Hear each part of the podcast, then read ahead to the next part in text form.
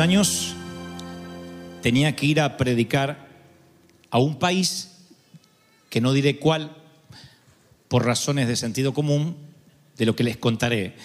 No quería ir yo, no tenía ganas. No me suele pasar eso cuando asumo un compromiso. Siempre he honrado mis compromisos, aún con nuestros niños enfermos, aún con alguna eventualidad o un infortunio que ocurría desde tomar la invitación a ir, eh, siempre he honrado eh, la invitación porque sabía que había gente esperando, que se invertía mucha expectativa, dinero. Entonces tenía que ir a este país, aún vivía en Argentina, y no quería ir, daba vueltas, le dije a mi coordinador de entonces que buscara la forma de suspender o que a la primera muestra que algo no estaría bien, no estuviese bien, yo no iría. Pero él seguía preguntando y todo parecía estar bien, sin embargo yo tenía una intranquilidad y finalmente volé. Como estaba previsto, llegué a ese país y efectivamente eh, la corazonada no me había fallado, el sonido era horrible, casi no pude predicar, la gente no oía a pesar de que el recinto estaba atiborrado, Eh, la organización era espantosa y cuando estoy bajando del stage veo un muchacho que se me acerca y me dice, ¿puedo hablar contigo? Y lo dijo de una manera que ocasionó en mí el deseo de hablar con él, lo cual yo quería irme, estaba de mal humor. Sin embargo, él me dijo, ¿puedo hablar contigo? Es determinante, vi admiración en sus ojos, promediaría los, entre los 25 y los 30 años. Y le dije, ok, acompáñame hasta el auto y podemos platicar un momento. Así que me acompañó hasta el automóvil, hicimos un stop antes en una suerte de camerino y hablamos. Y en los pocos minutos, de lo poco que recuerdo de aquella charla, es que se llamaba Rubén. Y lo segundo es que me dijo, "Mi- tu predicación, tus mensajes cambiaron mi vida. Y luego dijo, quiero regalarte un dibujo. Él había hecho un retrato mío. El dibujo no era un Rembrandt, pero me lo regaló al cabo, me lo firmó y dijo, sabes, yo siento que podría morir mañana. Es todo lo que quería, conocerte, conocerte. Y, me alegro que no me hayas decepcionado. Eres mi papá. Dijo, ¿puedo abrazarte? Y yo lo abracé de muy de mala gana porque al ser su papá me estaba llamando viejo, pero aún así entendí que era una suerte de paternidad espiritual, así que lo abracé y lloramos juntos. Al día siguiente, cuando antes de regresar a la Argentina, me dicen que Rubén había muerto en un accidente esa noche. Tan pronto terminó de hablar conmigo, se sube a un automóvil y un camión fuera de control viene sobre su automóvil y él fallece antes de llegar al hospital. Y yo ese día aprendí que la vida sucede a lo largo del camino. La vida suele suceder mientras vivimos. Y si no prestamos atención, nos vamos a perder de eventos eternos. Mi mal humor y mis ganas de no ir habrían arruinado un encuentro divino, algo que Dios había planificado entre aquel muchacho que seguramente nos reencontraremos en el cielo y este servidor. No sé si esa confesión hizo que él pudiera partir a la eternidad más liviano, o lo que es mejor, quiero pensar que eso le dio acceso, pasaporte a la eternidad y a estar con el Señor. Pero nunca olvidaré sus palabras, podría morir mañana luego de conocerte. Y efectivamente estaba a horas de bajar al sepulcro y acceder a la eternidad. Cuando yo pienso en Jesús y en su discipulado, pienso que también muchas cosas le sucedían a lo largo del camino. Mientras que iba a un lugar sucedía algo eterno, mientras que iba a un sitio sucedía algo eterno, algo que marcaba de alguna forma el objetivo principal por el cual Jesús había ido a ese sitio. En Marcos 5:21 Jesús iba a la casa de un oficial importante, Jairo, a sanar a su hija enferma. Sin embargo, hay una mujer con una hemorragia que toca su manto y fue sanada, y aquel suceso sucedió en el camino entre los puntos A y B. Algo eternal, algo eterno sucedió entre los puntos A y B. Jesús iría a la casa de Jairo, eso era todo, y supuestamente él tendría que estar enfocado en ir a la casa de Jairo. Sin embargo, en el camino hay una mujer que quita virtud de él y es sanada de su azote para siempre. En Lucas 17:11, 10 leprosos necesitaban sanidad. Cuando Jesús los ve, les da una orden y le dice, vayan, caminen y preséntense ante el sacerdote. Y mientras iban al sacerdote, los leprosos fueron sanados. Otro milagro vuelve a suceder en el camino, entre los puntos A y B. Van caminando y se sanan. En Juan 4.1 Jesús viaja de Galilea a Jerusalén, pero se detiene, tiene sed. Se detiene a tomar agua en Sicar, la región de Samaria. Simplemente tendría que ser una, escalada técnica, una parada técnica. Se detuvo a tomar agua y después siguió a donde iba, a Jerusalén. Sin embargo, en el camino conoce a una mujer que estaba allí junto al pozo y esa mujer encuentra gracia, perdón, restauración. Algo maravilloso sucedió entre los puntos A y B otra vez. Y así como este servidor tuvo que encontrarse con Rubén y yo pensé que iba a sufrir con un mal sonido y una mala organización sin saber que era la última estación de alguien, así Jesús sabía, mientras que la mujer no lo sospechaba, que algo eterno iba a pasar entre ellos junto al pozo de Samaria. A veces lo que creemos que es nuestro objetivo podría ser totalmente diferente al objetivo de Dios. El gran tema es que si perdemos esos momentos en medio del camino, podríamos perdernos aquello que es eterno. Que si uno vive ofuscado o enojado por las cosas que salen mal, a lo mejor nos perdemos lo que pasa durante el camino.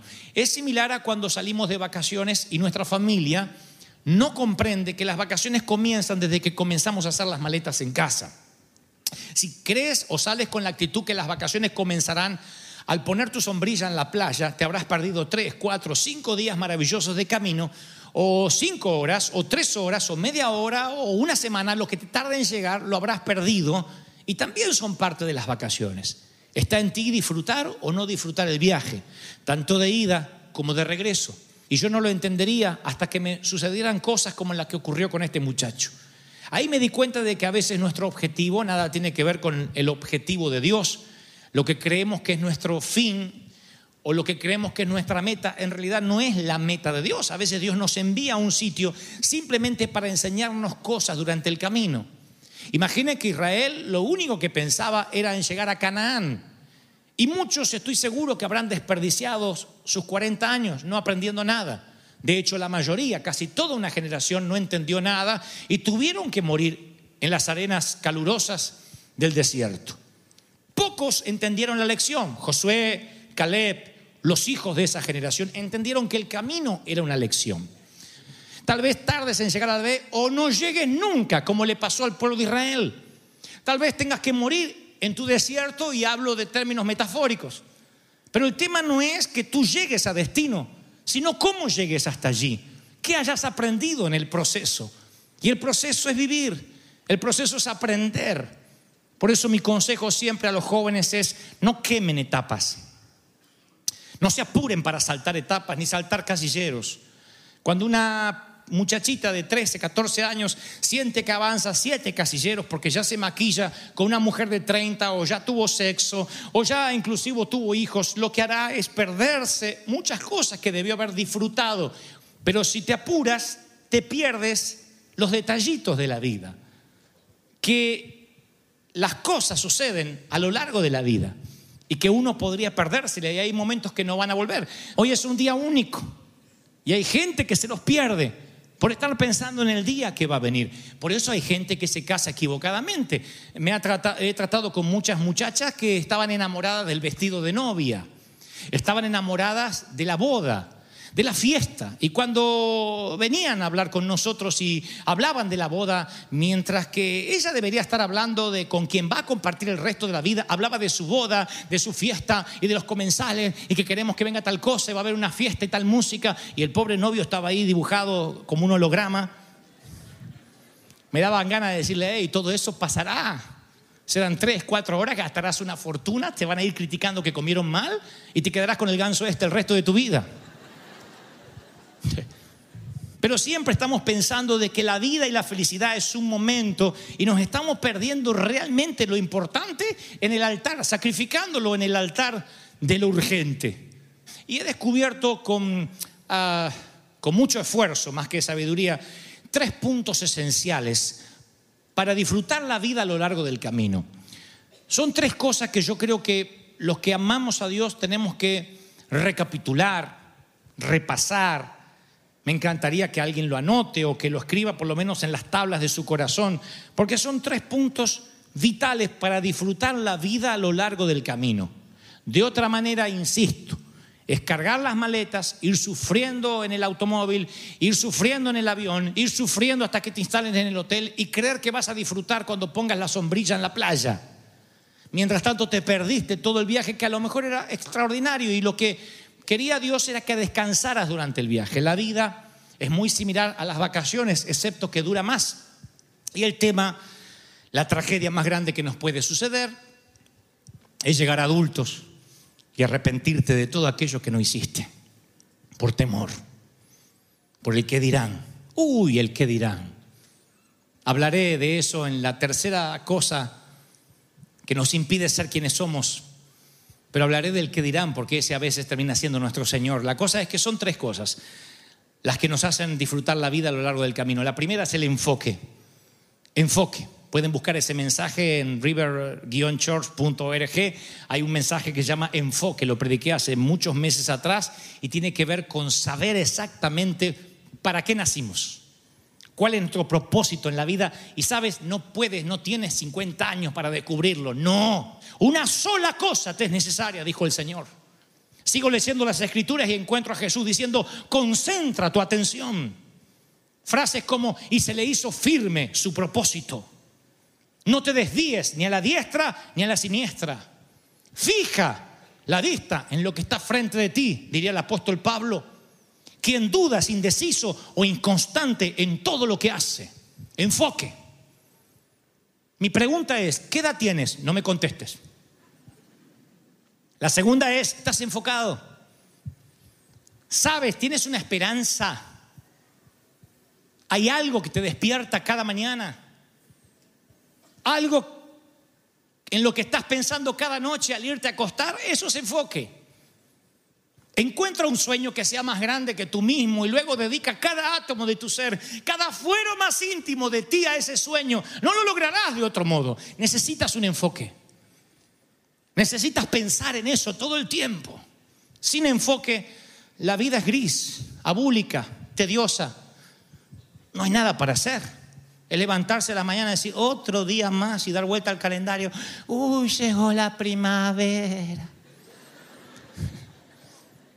Y ves pasar los días. No tienes propósito, no tienes destino. Y es ahí cuando la vida se te pasa y no disfrutas el camino. En cambio, cuando tienes un propósito, tú disfrutas el camino, estás atento. Aun cuando vas a la casa de Jairo, logras en el camino ver a la mujer que sufre de flujo de sangre. Pero necesitas tener un enfoque, necesitas decirle a tus hijos que lo importante no es la carrera que van a seguir, aunque deberán estudiar. Lo importante es cuál es tu enfoque. Porque si no puedes ser un aprendiz de todo y maestro de nada. Jesús dijo, yo sé de dónde vengo y sé a dónde voy. Noten que Él en la eternidad coloca el punto A. Vengo desde los cielos, de estar a la diestra del Padre. Y voy otra vez a los cielos, a la diestra del Padre. Entre el punto A y el punto B me puedo dar el lujo hasta de lavar pies. Porque sé de dónde vengo y sé de dónde voy. Cuando no sabes de dónde viene o lo que es peor, te olvidas de dónde viniste. Es entonces cuando no quieres lavar pies para que no te recuerden de dónde saliste. Cuando no sabes dónde vas, tampoco quieres lavar pies no sea que tu lavada de pies retrase tu destino y estás en la inseguridad, en la baja estima, que no quieres hacer nada para que no te critiquen.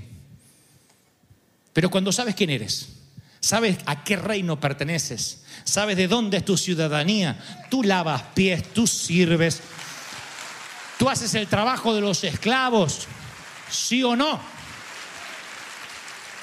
¿Sí o no? Enfoque. La segunda cosa que hemos aprendido, que vamos a aprender hoy, para poder disfrutar la vida a lo largo del camino es la intencionalidad. Porque enfoque sin intencionalidad, ¿de qué me sirve estar enfocado si nunca me muevo? Imagínate que, te subes al automóvil, colocas en el GPS aeropuerto de Lax y dice, estoy enfocado. Y viene alguien y me dice, ¿dónde vas? Al aeropuerto de Lax. Estoy enfocadísimo. ¿Y cuándo sales? No sé. Arranca el motor, zonzo. Que ya lo arranco. Estoy enfocado, pero ¿qué me falta? Intencionalidad. El enfoque sin la acción es una fe sin obras. Es muerte. Es una vida pútrida. Una vida que huele mal. La intencionalidad es lo que hace que el enfoque tenga sentido. A mí me gusta saber que hoy estoy un pasito más adelante, que hoy estoy más cerca de mi enfoque. Esa es la intencionalidad. Si no estamos esperando que la fortuna nos cambie la vida, como aquel que compra un billete de lotería. Los vagos compran billetes de lotería. Los vagos van a Las Vegas y juegan a las maquinitas a ver si le cambia la vida. Los que están enfocados y son intencionados no esperan que una maquinita o cuatro cerecitas le cambien la vida. Están esperando que la vida les cambie porque ellos provocan. Son gente que reaccionan, no solo reaccionan, sino que son proactivos y provocan la vida. Son invasores, no pasivos. Se levantan a la mañana y dicen, yo voy a provocar estar mejor. Y metes la mano en el trabajo. Y pones la mano en el arado y dices, yo tengo que estar mejor. Porque cuando pasan los 40 años, si no trabajas el doble de cuando tenías 30, no vas a estar mejor. Vas a estar igual o peor. A los 20 te despiden de un empleo y dices, tengo la vida por delante. A los 30 te preocupa un poquito más. A los 40 no te deja dormir. A los 50 te fregaron. Sin embargo, lo que yo noto, que es una suerte de síndrome, para no decir espíritu, es una apatía a la vida. Es gente que son las 10 de la mañana y está en su casa es gente que todavía está viendo qué va a hacer de la vida. Mi sugerencia siempre es, si no sabes qué vas a hacer, haz algo mientras tanto. Lo dijo el Señor, negociad entre tanto que vengo. Pero que el Señor te halle multiplicando los dones, porque si lo entierras pensando que Dios es un hombre malo, que no cuidaste el único don que te dio, te dirá siervo inútil. Entonces mientras haz algo, lee algo, prepárate, haz algo que te acerque al destino, porque si te quedas así, te van a comer los piojos, dijo el proverbista Salomón. ¿No lo dijo? Bueno, pero qué bien que lo hubiese dicho. Necesitas reinventarte con intencionalidad. Y si colocas en tu GPS aeropuerto de Lax, tienes que encender el motor, apretar el acelerador, apretar el gatillo y ir para el sitio que dice que vas. De otro modo no vas a llegar intencionalidad. Quitarles a tu hijo el iPad y las tablets y los celulares por un tiempo, si no se pueden desprender, para que hagan algo, no es ser mal padre, ni es ser mal amigo, ni es ser mala madre, es darle intencionalidad a su vida, porque un jueguito no les va a resolver la vida, porque a lo mejor dicen, bueno, es que ama la electrónica, sí, pero si no ves intencionalidad, lo único que tendrás es un vago que mañana tomará cerveza y jugará con la tablet, no hará otra cosa.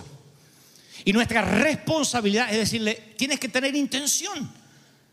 Yo quiero ser astronauta. Envíale con una patada a la luna, que se vaya aclimatando a la idea lunar.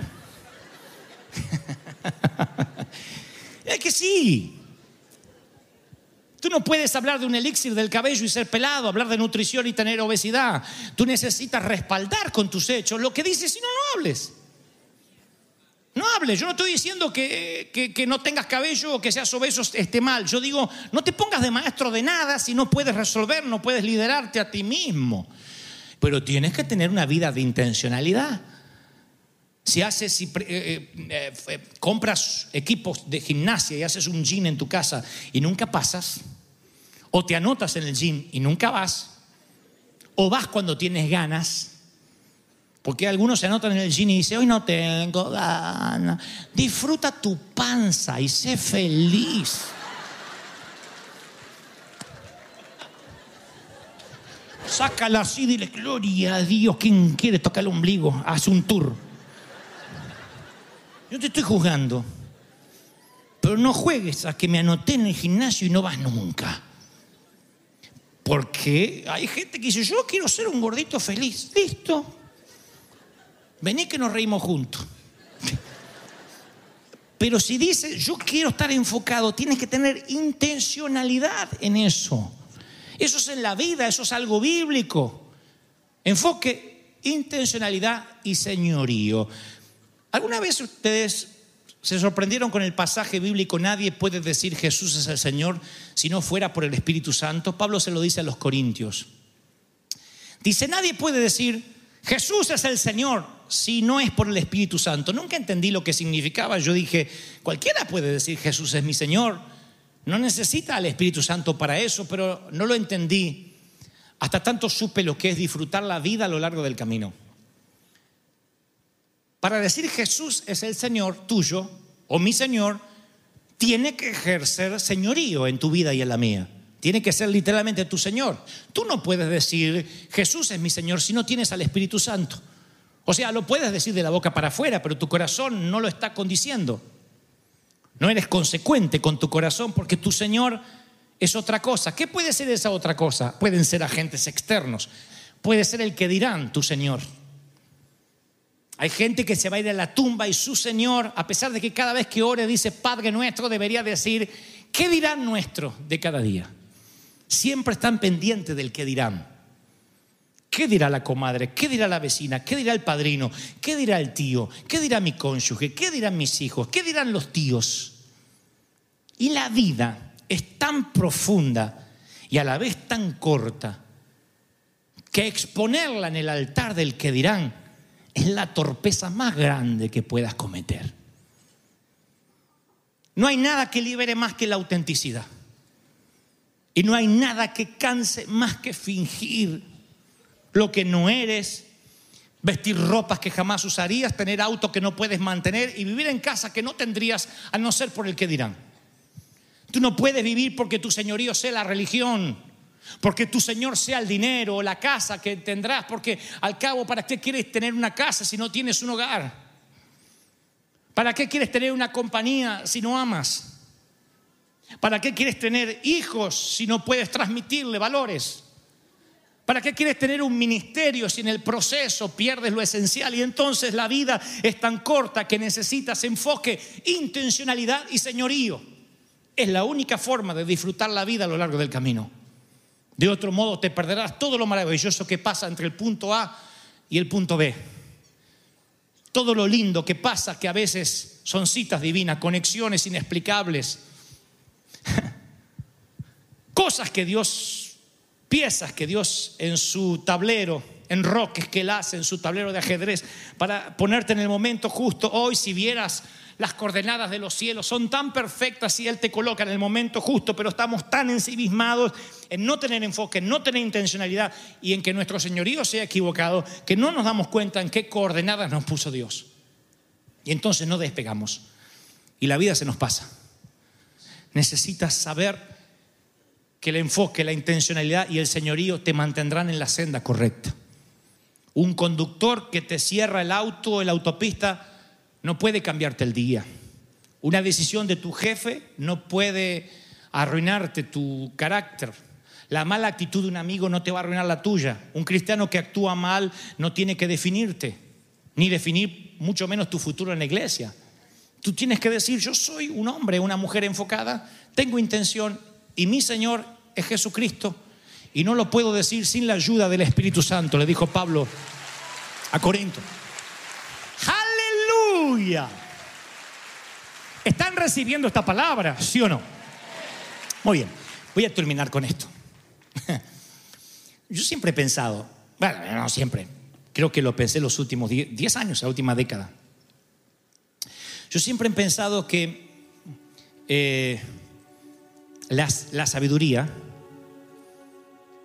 es saber llegar a viejo, envejecer bien. Entonces yo me he propuesto envejecer disfrutando las pequeñas cosas. Me cuesta, ¿eh? Porque soy intenso. Pero me podría acostumbrar. Podría mirar un amanecer, Podría mirar una montaña recién nevada, las, eh, las montañas verdes después de tanta lluvia. ¿Las vieron las montañas verdes? ¿Cuánto hace que no estaban verdes acá, eh? Parece que vivíamos en Florida ahora. Un poco más de lluvia y empiezan a florecer. Yo digo increíble, uno ve tanta belleza. ¿Cuántos de ustedes hace mucho que no la ven? No levantan la vista porque van mirando así el tránsito. Mirá, me está marcando el relojito, me está marcando el relojito. Y en mirar el relojito te pierdes las montañas. Hay gente que viaja de la otra parte del mundo para verlas. Así que yo podría acostumbrarme a los pequeños detallitos, al océano, al sonido, a la noche, a las estrellas, al cantar de los pájaros. Le digo, Señor, ayúdame a no perderme la vida a lo largo del camino. Ese, esa es, o ese es el secreto de la sabiduría. Enséñaselo a tus hijos, transmíteselo a tus nietos. Vive mientras puedas. Vive. Vive. Vive. ¿Cuántos reciben esta palabra? Dígame, amén. ¿Van a vivir o se van a olvidar de vivir, como dice Julio Iglesias?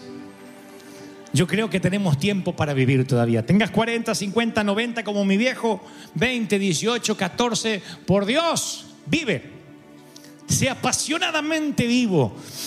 Respira, celebra, ama con fuerzas, apasionate, observa lo que no estás observando, detente a mirar la gente necesitada en el camino y si nunca llegas al punto B, al cabo, ¿qué importa? La travesía habrá sido divertida, la aventura habrá valido la pena, habrá sido una buena vida. Vamos a aplaudir al Rey de Reyes, al Señor de Señores. Es